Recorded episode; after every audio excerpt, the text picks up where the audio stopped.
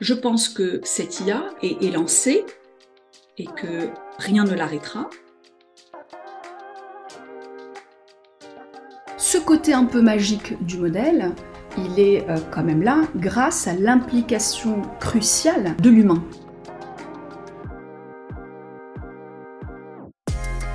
5 clés pour comprendre, le podcast pour comprendre et décrypter les grands sujets qui font l'actualité. Au micro des étudiants de l'association Forum, la faculté de M Lyon Business School vous donne les clés.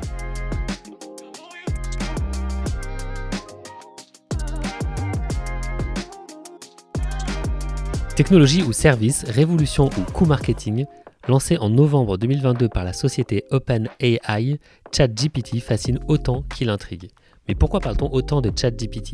Quel tournant technologique incarne-t-il? Comment fonctionne-t-il et comment pourriez-vous l'utiliser dans votre quotidien, personnellement et professionnellement? Au micro de Maël, étudiant et membre de l'association Forum, Imen Brigui, professeur en intelligence artificielle à EM Lyon Business School, nous livre les clés pour comprendre le phénomène ChatGPT. On vous laissera deviner si cette introduction a été écrite par ChatGPT ou par un humain. Bonne écoute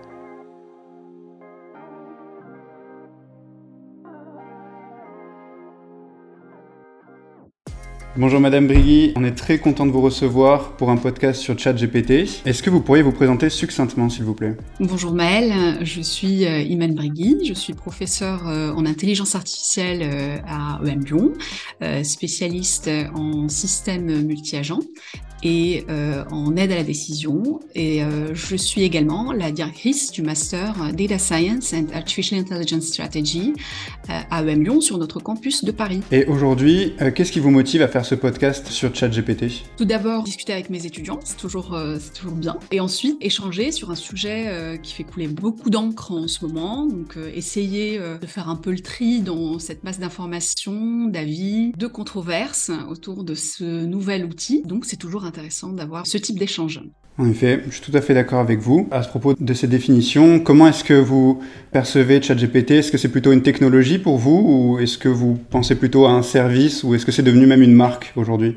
Alors j'ai envie de dire un petit peu les trois. C'est indéniablement une, technologie, si l'on se réfère à la définition même d'une technologie, c'est un ensemble d'outils, de procédés, euh, de techniques euh, qui soutiennent ou qui viennent en support à un- une industrie, à un secteur, à un métier. La notion même de technologie est indissociable de la notion de service. Donc une technologie n'a aucun intérêt de manière isolée, elle prend sens au contact d'un besoin. Ce besoin, il peut être euh, de n'importe quel secteur, d'industrie, de performance, un besoin euh, d'exploration, un besoin d'observation. Je suis pas très spécialiste en, marketing, donc mes collègues en marketing vont, euh, j'espère qu'ils vont m'excuser. Pour moi, une marque, c'est la capacité à identifier un service ou un produit. Donc, est-ce que c'est identifiable?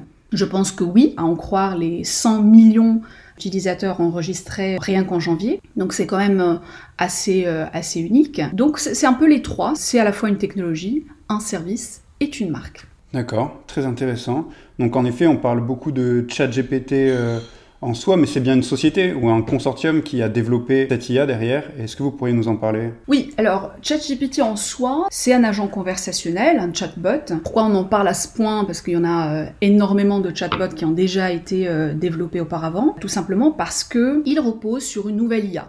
D'accord Donc en 2012, on a eu un revival du machine learning que vous connaissez certainement, qui a été adopté dans les entreprises et qui a suscité énormément d'intérêt, et continue à susciter énormément d'intérêt en entreprise pour des diverses applications, parce que c'est euh, performant, parce que ça répond à des besoins en termes de prédiction, d'aide à la décision, etc.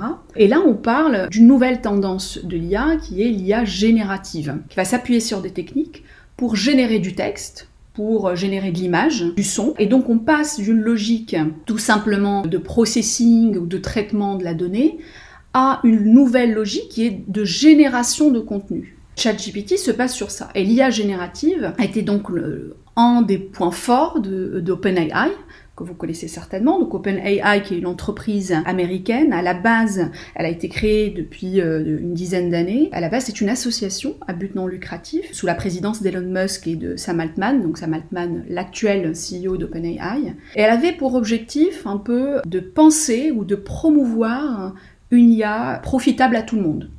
C'est un peu la raison d'être de l'association au départ. Donc une IA bienveillante, aux applications diverses et variées, de la santé à l'éducation, en reposant fondamentalement sur des projets de recherche qui visent à travailler sur de la donnée pour améliorer à la fois l'accessibilité de l'IA et la performance des modèles qui sont entraînés. Donc c'est OpenAI qui est derrière tout ça. OpenAI d'ailleurs, hein, qui est aussi derrière euh, le générateur d'images qui a, qui a fait aussi énormément de, de bruit, euh, qui s'appelle DALI, que vous connaissez euh, certainement, qui donc génère à travers de scripts ou de prompts plutôt, génère des images qui illustrent du texte. Et donc cette société américaine avait donc un but non lucratif à la base. Est-ce que ça va le rester? Ça ne l'est pas resté. donc la réponse est non, parce qu'aujourd'hui, évidemment, c'est une entreprise Hein, donc elle a été ouverte euh, aux investisseurs, Microsoft par exemple, d'où hein, le, rapprochement de ChatGPT et, le moteur de recherche Bing. Euh, vous en avez certainement entendu parler. ChatGPT a été intégré euh, dans le moteur de recherche Bing, qui initialement on le sait un petit peu, faisait à peine 10% des recherches euh, faites sur le web. Si on compare au géant Google, c'est pas des chiffres extraordinaires. Et donc le business model, évidemment, aujourd'hui il y en a un. Typiquement, c'est euh, une offre payante. qui repose sur l'utilisation de leur API, l'interface de programmation qui va permettre à deux applications de communiquer des données, des fonctionnalités. Donc utiliser ChatGPT à travers une entreprise, hein, par exemple, pour automatiser des tâches, pour générer du texte, pour euh, traiter euh, des, euh, des, documents textuels, etc. Donc voilà, il y a plusieurs, plusieurs produits, on va dire, qui, sont commercialisés par OpenAI avec différents types de pricing, le, le plus cher étant DaVinci, bien entendu.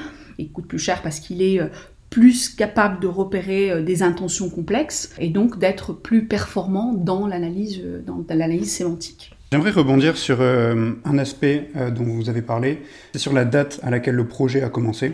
Est-ce que vous pouvez nous en dire plus? Vous avez dit que l'entreprise était non lucrative, et donc je voulais savoir qu'est-ce qui l'a poussé à la base à mettre en place ce business model? Et quand est-ce que ça a commencé? L'association existe depuis une dizaine d'années et évidemment, comme toute euh, entreprise innovante, la performance appelle aussi euh, l'investissement et le développement. Tout de suite, euh, OpenAI a, démontré des capacités d'implémentabilité, un peu, je ne sais pas si c'est très français ce, ce mot, mais d'implémentabilité de ces modèles, c'est-à-dire le passage au grand public et la capacité d'avoir d'excellentes performances statistiques. Et donc forcément, ce succès a appelé euh, l'ouverture aux, investisseurs et à l'innovation. Et on a vu aussi tout le champ des possibles en termes d'utilisation business, utilisation dans euh, divers secteurs. Récemment, il y a eu euh, Research, Microsoft Research qui a lancé BioGPT, qui est spécialisé dans l'analyse des documents biomédicaux.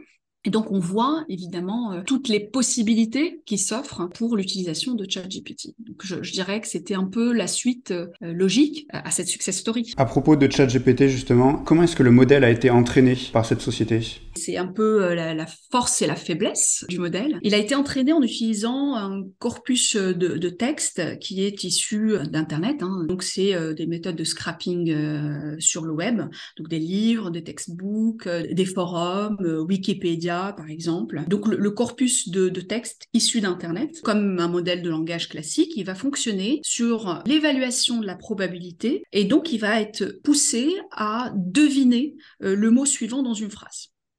C'est une démarche purement statistique. Hein. Compte tenu d'un contexte d'une phrase, on va essayer de comprendre la sémantique derrière et d'imaginer ou d'évaluer la probabilité pour le mot suivant dans ce contexte-là précisément. En utilisant ce corpus de texte-là, il est basé sur à peu près 175 billions de paramètres. Alors on n'arrive pas, en tout cas mon cerveau n'arrive pas à imaginer l'envergure du modèle.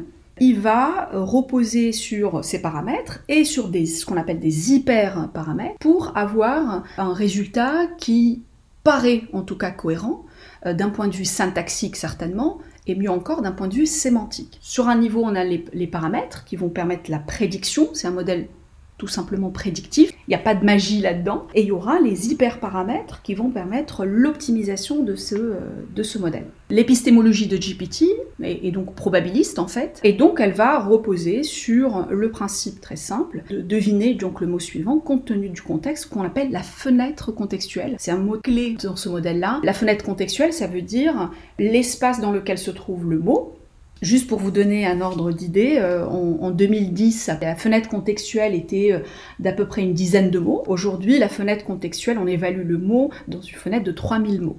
Donc forcément, on se saisit beaucoup mieux du contexte que euh, dans les années 2010-2012.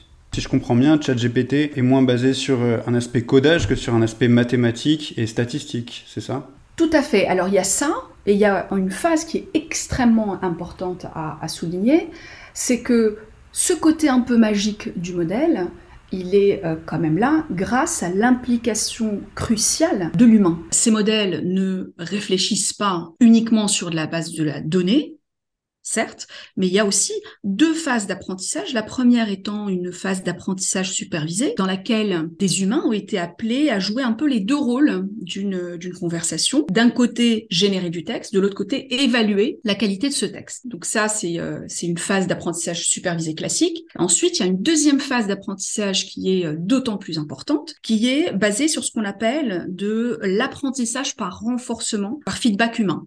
C'est-à-dire qu'on va fonctionner sur un système de euh, récompense-pénalité. On va générer du texte et euh, des humains vont classer plusieurs générations possibles, de la meilleure à la moins bonne.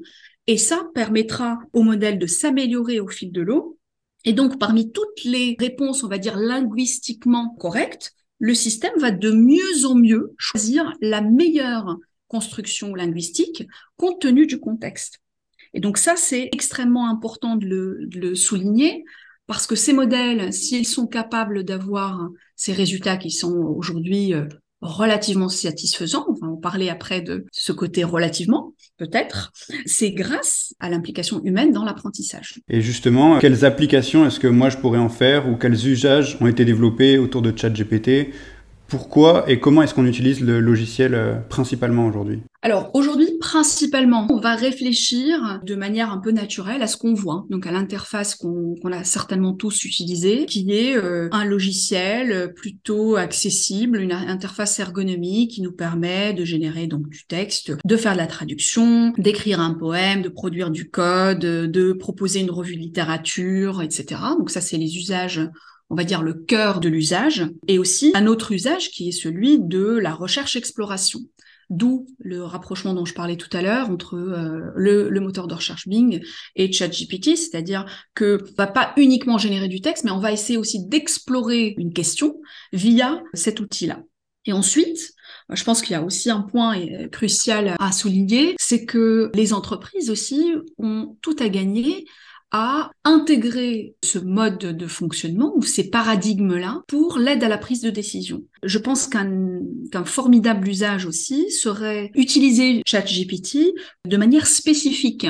C'est-à-dire que si on veut éviter les productions ou les générations un peu euh, un peu hallucinantes, un peu euh, absurdes parfois qu'on a pu voir euh, récemment. Si on est dans un champ d'exploration qui est relativement restreint, on peut avoir des usages assez intéressants de cette technologie. Je, mentionnais tout à l'heure euh, BioGPT, ça en est l'exemple, c'est-à-dire qu'on va nourrir le modèle avec des données dont on connaît l'origine, dont on connaît l'envergure, la fiabilité, la véracité aussi. Plus on spécifie un problème, plus on est capable de le résoudre. Et en plus, on a une espèce de contrôle qu'on va aussi reprendre sur cette technologie. Vu qu'on sait, on est conscient de la donnée qu'on fournit à l'algorithme, donc quelque part, on n'aura pas de production de contenu qui serait totalement absurde, totalement incohérente. Vous avez parlé des aides à la décision. Vous pensez à des domaines plus spécifiques d'entreprises qui pourraient utiliser euh, ChatGPT ou des métiers pour lesquels ce serait justement un game changer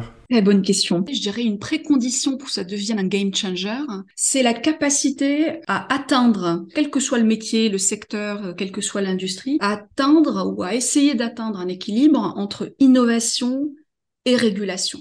Je suis très prudente avec la notion de, métier parce que j'aime pas réduire la notion de métier à un ensemble de tâches. Un métier, à mon sens, est plus large qu'un ensemble de tâches. Mais si on veut réfléchir sur une base simple, on va dire, supposons un métier, c'est un ensemble de tâches. Si on, s'appuie sur ChatGPT pour soutenir ou pour aider dans ces tâches-là, évidemment, du moment où on arrive à atteindre ce degré de fiabilité, de contrôle et euh, de régulation, une tâche peut tout à fait être déléguée à ChatGPT. Et donc, devenir un game changer pour un métier en particulier ou pour un type de tâche en particulier. Donc c'est plus une précondition que un secteur en particulier. Mais les usages sont très larges et je pense que dans n'importe quel euh, secteur, on peut tout à fait imaginer l'utilisation de ChatGPT. Et à propos des progrès et des limites vers lesquelles euh, ChatGPT et OpenAI pourraient tendre, est-ce que vous pourriez nous éclairer? Je dirais qu'il y a deux niveaux de limites. Il y a les limites qui sont inhérentes à ce paradigme-là de l'IA, donc euh, des limites d'ordre technique, et il y a des limites de l'ordre de euh, l'usage, de l'appropriation, de l'intégration de ces algorithmes dans nos vies. Hein. Alors, les limites d'ordre technique sont, euh, sont évidentes. Tout d'abord, ChatGPT a été entraîné sur des données euh, pas très récentes maintenant, c'est-à-dire jusqu'à fin 2021. Tout ce qui s'est passé après n'est pas inclus dans le modèle, d'où l'incapacité, si vous posez une question, si vous écrivez un prompt qui est en relation avec des événements plutôt récents, le résultat ne sera pas très satisfaisant et pire encore, il peut générer des résultats qui peuvent ressembler à des affirmations, mais qui ne sont pas justes. Une autre limite, c'est que le prompt dont je parlais, donc le prompt, c'est euh, un, un, anglicisme qui c'est juste l'instruction en fait qu'on donne à ChatGPT.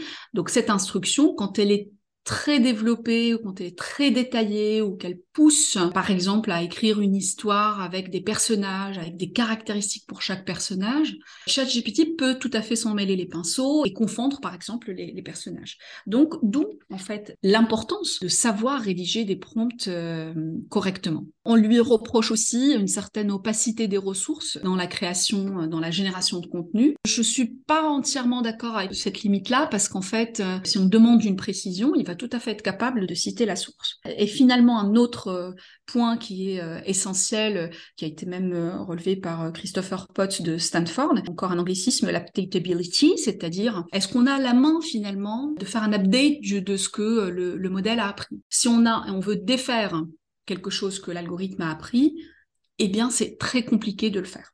Donc, est-ce que l'algorithme est capable, est-ce que la machine est capable de dire je pense parce que, justifier pourquoi elle pense ça et pourquoi elle ne pense pas ça? Comme j'ai dit tout à l'heure, hein, c'est, une limite euh, au paradigme en soi de l'IA. Euh, et, rappelons quand même que l'IA n'est pas une seule façon d'attaquer un problème. Il y, a, plusieurs paradigmes différents, voire parfois euh, presque contradictoires dans l'approche du problème. Et donc, si on se fie à ce type-là d'apprentissage statistique, évidemment, la, la question de l'explicabilité est tout à fait posée. Donc en effet, il y a de nombreuses implications. Et nous, en tant qu'étudiants, on s'en sert beaucoup, surtout euh, pour les cours, donc en termes d'éducation. Est-ce que vous pensez aux implications d'ordre macroéconomique où justement on pourrait révolutionner complètement le modèle euh, éducatif et euh, s'éduquer ou s'instruire directement sur ChatGPT, remplaçant ainsi des institutions classiques? Question provocante, provocatrice. Je ne dirais pas que ça remplacerait alors, il y a deux, deux, positions extrémistes que je ne prendrai pas. C'est la première position extrémiste, c'est de dire ça va remplacer les mécanismes d'éducation classiques. Donc, c'est aujourd'hui à chaque innovation d'ordre pédagogique ou qui touche en tout cas à l'apprentissage, on pense que c'est la fin des schémas classiques d'apprentissage. On a vu ça avec les MOOC, on a vu ça aussi euh, lors de l'épisode de l'épidémie, on a vu que finalement on n'a pas été très satisfait forcément de l'online. Donc on a vu à chaque fois finalement que le modèle traditionnel a survécu aux technologies.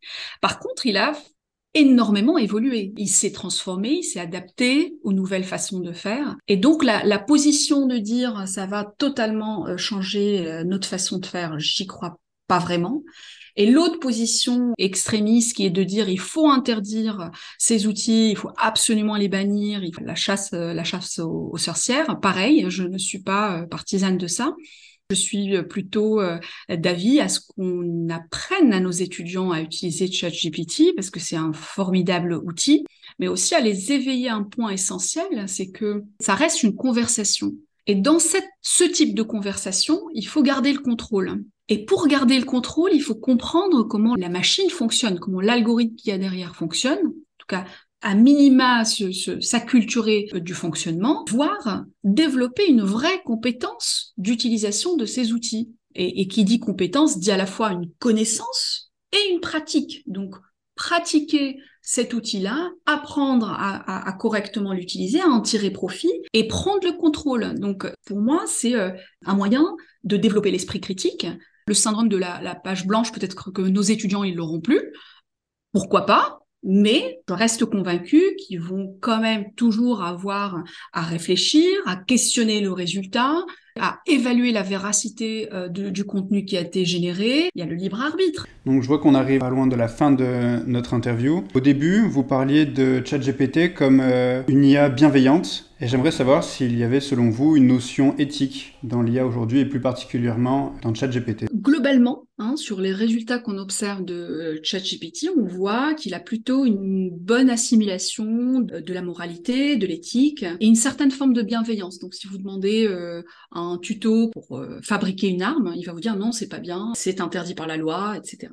Donc, quand c'est formulé de manière de manière très claire, ChatGPT, il a quand même une certaine assimilation de ce qui est interdit, ce qui est bien et ce qui n'est pas bien. Maintenant, il y a des effets qui sont un peu plus pernicieux et qu'on n'arrive pas forcément à prévenir en amont. On, se base quand même sur un corpus qui est issu d'Internet, donc de forums, et euh, on a des forums qui expriment des opinions plus ou moins euh, correctes. Le modèle qui se base sur de l'apprentissage statistique est tout à fait à même de reproduire des stéréotypes. Et donc, comme tout modèle statistique, c'est statistiquement impressionnant, mais il reste quand même individuellement non fiable. C'est-à-dire que sur d'énormes volumes de requêtes, on va produire euh, quelque chose de cohérent, de satisfaisant, mais il y aura quand même une partie qui peut produire de l'incohérence, qui peut reproduire des billets, qui peut reproduire des stéréotypes. Et ensuite, il y a un deuxième point sur la dimension éthique qu'on vient quand même de noter, c'est que quand on fait du scrapping web, c'est-à-dire qu'on emmagasine des, articles qui ont été écrits par des auteurs, du code qui a été développé par, euh, par des codeurs, etc.,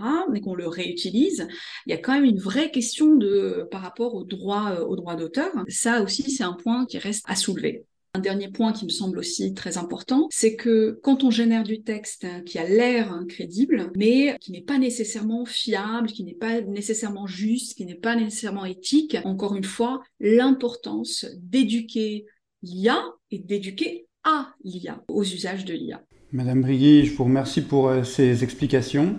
Euh, avant de conclure, j'aimerais savoir si vous aviez cinq points que vous aimeriez nous faire parvenir afin de résumer cet entretien, s'il vous plaît? Votre podcast, il s'appelle 5 clés pour comprendre. Avant de comprendre, moi, je pense qu'il y a un point essentiel et un constat ultra factuel, c'est que aujourd'hui, ce système, il vient d'être lancé.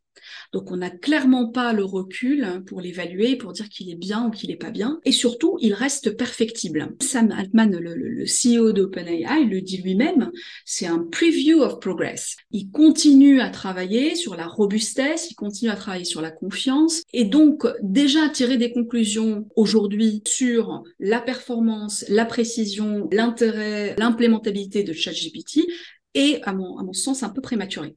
Par contre, en lien avec ça, je pense que cette IA est, lancée et que euh, rien ne l'arrêtera. On sait très bien que historiquement, on n'a jamais réussi à arrêter le progrès hein, technologique.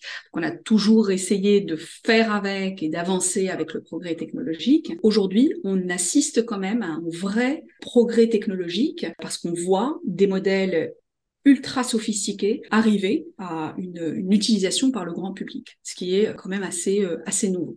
Le deuxième point que j'avais mentionné euh, déjà, c'est l'axe de progrès principal, c'est de pouvoir arriver à atteindre ou à essayer d'atteindre un équilibre fondamental entre innovation et régulation. Ça va de soi, c'est-à-dire on peut pas trop freiner les régulations en faveur d'une innovation euh, parce qu'on est impressionné par ses résultats, par ses multiples usages. Et d'un autre côté, on ne peut pas mettre en place énormément de contraintes au risque de sacrifier l'innovation. Donc c'est un équilibre à trouver. Il n'est pas simple, mais il est extrêmement important pour un usage à la fois intéressant, avec une vraie valeur ajoutée pour la société, pour les entreprises et pour les individus, mais tout en étant conscient des enjeux qui entourent n'importe quelle technologie, je ne spécifie pas forcément celle-ci, mais qui entourent n'importe quelle, euh, n'importe quelle technologie. Troisième point, prudence. Prudence quand même, parce que course à la performance, oui, pourquoi pas, mais cette course, elle ne doit pas être uniquement faite sur euh, toujours plus de data, toujours plus de euh, capacité de calcul, toujours plus compliqué, toujours plus sophistiqué, parce que ça a un coût pour la planète qui n'est pas forcément toujours justifié, c'est-à-dire qu'on peut tout à fait sacrifier un, petit peu de précision pour euh, un, usage plus raisonnable des capacités de, calcul, et on sait très bien que ces modèles sont extrêmement énergivores ce qui est un peu en contradiction avec l'intelligence artificielle en tant que telle, parce que une des définitions qui personnellement m'a donné envie de m'intéresser à l'intelligence artificielle, et je continue dans, dans, cette passion-là, c'est la définition de Jean-Louis Laurière qui disait euh, l'IA, c'est euh, faire faire à la machine ce qu'elle ne sait pas faire déjà. J'aime beaucoup cette définition parce qu'elle ne met pas en contradiction l'intelligence humaine et l'intelligence euh, machine. C'est-à-dire on n'est pas en train de faire comme l'humain ou de faire mieux que l'humain. Ou, voilà au moins aussi bien que l'humain. C'est pas le point de référence. Le point de référence, c'est la machine elle-même qui continue. À chaque fois qu'on atteint quelque chose, on essaye de faire encore mieux, de faire faire à la machine à chaque fois des nouvelles choses qu'elle sait pas encore faire. Cette définition, pour moi, elle reste toujours d'actualité. Mais, encore une fois, prudence, ça ne doit pas se faire uniquement sur faire toujours plus et toujours avec plus de données. Je pense que maintenant, euh, la question qui se pose, c'est comment faire faire à la machine. Elle ne sait pas faire déjà, mais en étant euh, dans un usage raisonnable et, et surtout avec une certaine euh, conscience des enjeux autour faire plus avec moins, un peu ce qu'on appelle l'IA frugale. Comment peut-on faire plus avec moins ou aussi bien avec moins? Je pense que le, principal axe de progrès, c'est ça, et warning à, à cette course-là. Le quatrième point serait, il faut arrêter de penser que ChatGPT, c'est une base de connaissances. Pas du tout, en fait. Ce n'est pas une base de connaissances et ce n'est pas un système extrêmement intelligent, au sens de l'intelligence machine, encore une fois qu'il produit, ce n'est pas de la connaissance. Donc, une fois on a dit ça, on se porte mieux. Donc, on a un contenu qui est généré, certes, mais ce n'est absolument pas de l'ordre de la connaissance. Une connaissance, elle a une référence, une connaissance, elle s'appuie sur d'autres connaissances, c'est même la définition même d'une connaissance, elle ne prend sens qu'au contact d'autres connaissances. Et donc, forcément, ça appelle un raisonnement plus sophistiqué que simplement une prédiction sémantique ou une prédiction textuelle. Au-delà de ça. ChatGPT n'est pas vraiment un système extrêmement intelligent au sens de la machine. Au sens de la machine en général, en, IA, on évalue l'intelligence d'une machine sur quatre dimensions. Les dimensions de perception, c'est-à-dire la capacité de la machine à être consciente de son environnement, la capacité d'apprentissage, et là effectivement on a une capacité d'apprentissage qui est assez, euh, assez exceptionnelle, la capacité de ce qu'on appelle l'abstraction, c'est-à-dire comment est-ce que la machine est capable de passer de l'instancié au générique, du spécifié au général, c'est-à-dire d'observer à partir d'un nombre limité d'observations, déduire un concept plus général. Et enfin, la dimension de raisonnement. Est-ce qu'il y a un vrai raisonnement logique est-ce qu'il y a une vraie cognition derrière les affirmations ou derrière les contenus qui sont générés ou derrière les explorations qui sont faites euh, du web? Pareil, je n'en suis pas euh, tout à fait euh, convaincue. Et donc, si on prend l'IA dans cette logique-là sur les quatre dimensions, évidemment, ChatGPT ne peut pas être considéré comme un système extrêmement intelligent au vu de ces quatre dimensions. Je finirai bien sur un dernier point qui est fondamental, c'est-à-dire remettre l'humain au centre de ses usages. Il faut pas oublier euh, ce que, je disais tout à l'heure. C'est une conversation et cette conversation, le contrôle de cette conversation doit revenir à l'humain c'est-à-dire trouver les bons usages, les bons cas d'usage, c'est-à-dire euh, savoir questionner la machine, savoir la contrôler, savoir la challenger, développer un esprit critique, c'est extrêmement important, garder notre capacité extraordinaire de discernement, de nuance, et surtout et avant tout, une caractéristique qui est euh, profondément humaine, c'est notre sens commun et notre capacité à appréhender une situation dans son entièreté et donc avoir une vision assez holistique d'une situation et non une vision euh, textuelle ou une vision euh, statistique. Et, donc garder notre euh, connaissance de soi, notre conscience de soi, faire un peu agir. Et se regarder agir, c'est notre façon en général de progresser, donc la capacité de mener des actions, d'avoir un plan, d'exécuter un plan et d'avoir cette autoconscience pour dire ce que j'ai fait est bien ou ce que j'ai fait est mal. On peut faire des erreurs, mais on va avoir cette capacité à juger nos erreurs. Et c'est ça un peu la, conscience de soi, la connaissance de soi qu'on a et qui reste quand même fondamentale avec notre libre arbitre et notre responsabilité vis-à-vis de l'usage de ces technologies. L'humain quand même reste le principal et unique responsable des usages qu'il fait de la technologie. Madame Pugui, je vous remercie. Parfait, merci à vous pour l'invitation et euh, longue vie à l'association Forum. Avec plus de 25 nationalités différentes et une multitude de champs disciplinaires, les professeurs de M Lyon Business School portent des perspectives et des approches innovantes. Ils partagent aussi leur expertise avec vous dans ce podcast sur les grands sujets qui font l'actualité. Si vous avez écouté jusqu'au bout ce podcast, c'est certainement que vous l'avez apprécié alors, pour en faire profiter un collègue ou un proche qui pourrait être intéressé, n'hésitez pas à le partager maintenant à deux personnes autour de vous et de mettre une note avec un commentaire constructif. A très vite